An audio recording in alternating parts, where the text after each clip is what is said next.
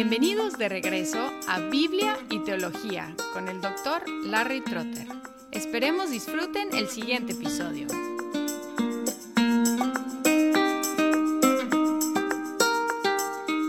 Me acuerdo que una vez me invitaron a dar conferencias en un pueblo muy remoto en la sierra del estado de Michoacán en México.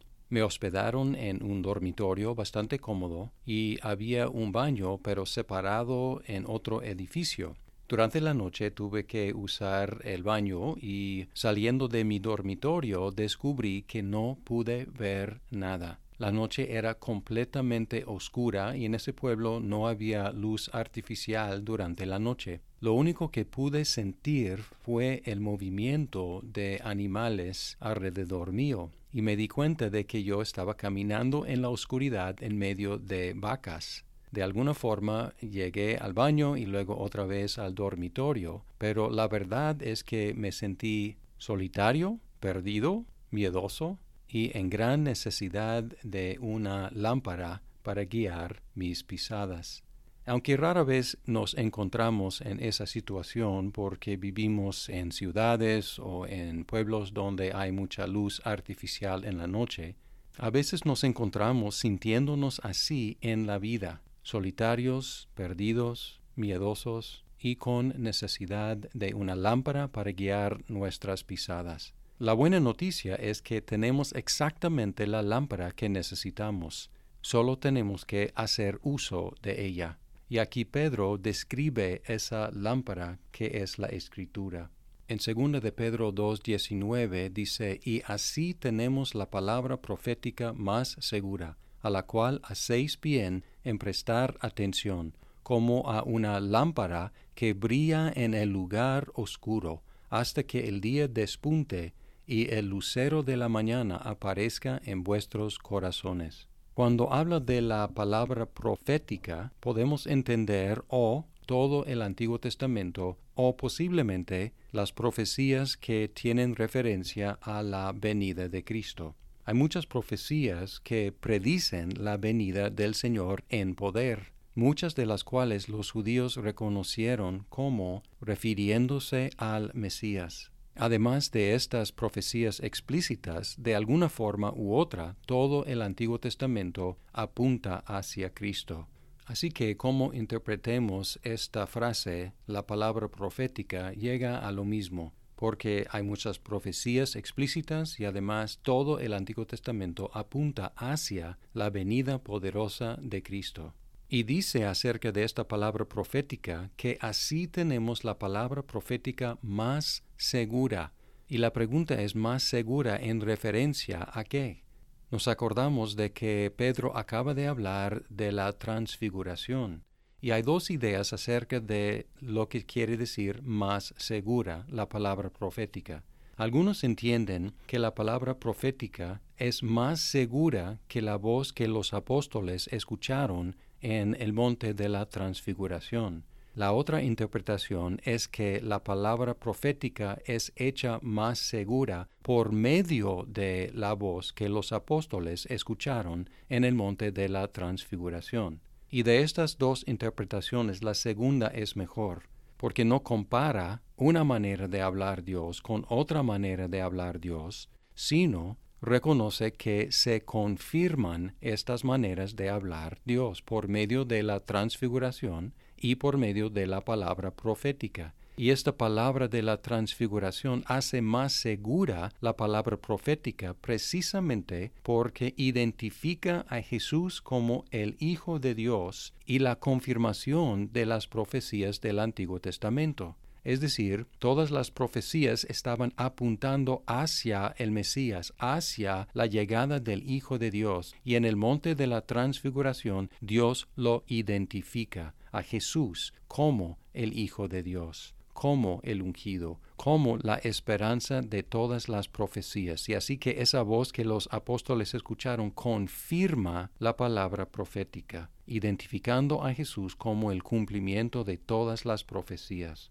La aplicación práctica es que debemos prestar atención a la palabra profética, es decir, que los cristianos debemos prestar atención al Antiguo Testamento.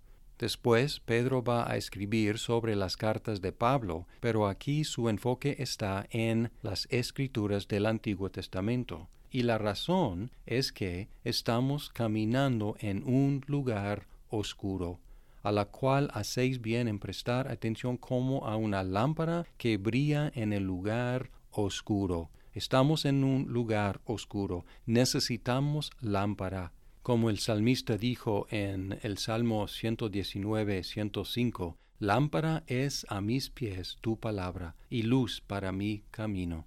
Es un poco sorprendente que los cristianos necesitamos recordatorio de prestar atención a las escrituras. Pero este versículo indica de que sí necesitamos ser recordados. Presten atención a la Biblia.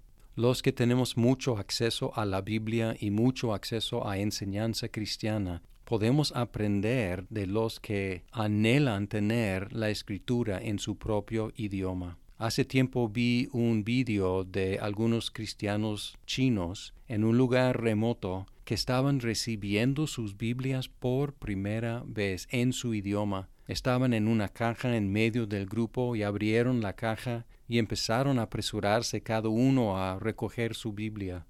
Casi había un pánico, quizás con el temor de que no hubiera suficientes Biblias para todos, pero cada uno recogió su Biblia y luego la reacción de ellos preciosa. Empezaron a abrazarla, besarla, tocarla con mucho cariño, abrirla, llorar, y luego una hermana tomó la palabra y ella dijo, esto es lo que más necesitamos. Esto es lo que más necesitamos. Es nuestra actitud, los que tenemos muchas Biblias, mucho acceso a la Biblia, podemos repetir y reconocer que esto es lo que más necesitamos. Andamos en un lugar oscuro. Lo que necesitamos es una lámpara y la Biblia para nosotros es esa lámpara. Según este versículo, esta lámpara nos va a servir hasta la conclusión hasta que el día despunte y el lucero de la mañana aparezca en vuestros corazones. El día a que se refiere Pedro aquí es el día final, el día del Señor, del cual va a hablar mucho más en el capítulo 3. Y aquí el lucero de la mañana es el planeta Venus, que aparece justo antes del amanecer el sol. Y si es así, parece fuera de orden esta imagen, porque dice aquí, hasta que el día despunte y el lucero de la mañana aparezca en vuestros corazones. Pero es al revés. El lucero de la mañana aparece primero y luego el día despunta.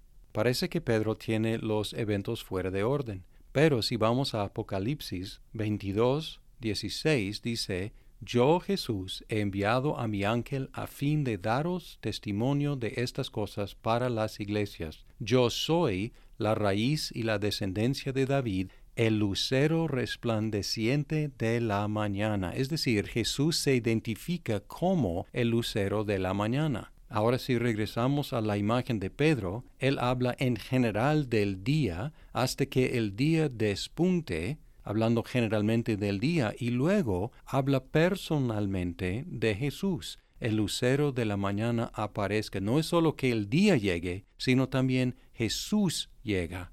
Y aquí al referirse a que el lucero de la mañana aparezca en vuestros corazones, no quiere decir que ese evento no sea externo y objetivo, sino que vamos a percibir su llegada en nuestros corazones. Él va a llegar objetivamente, externalmente, pero vamos a percibir su llegada en nuestros corazones. Así que la palabra de profecía nos conduce a Jesús e ilumina nuestras vidas ahora, y en ese día su llegada iluminará completamente nuestros corazones.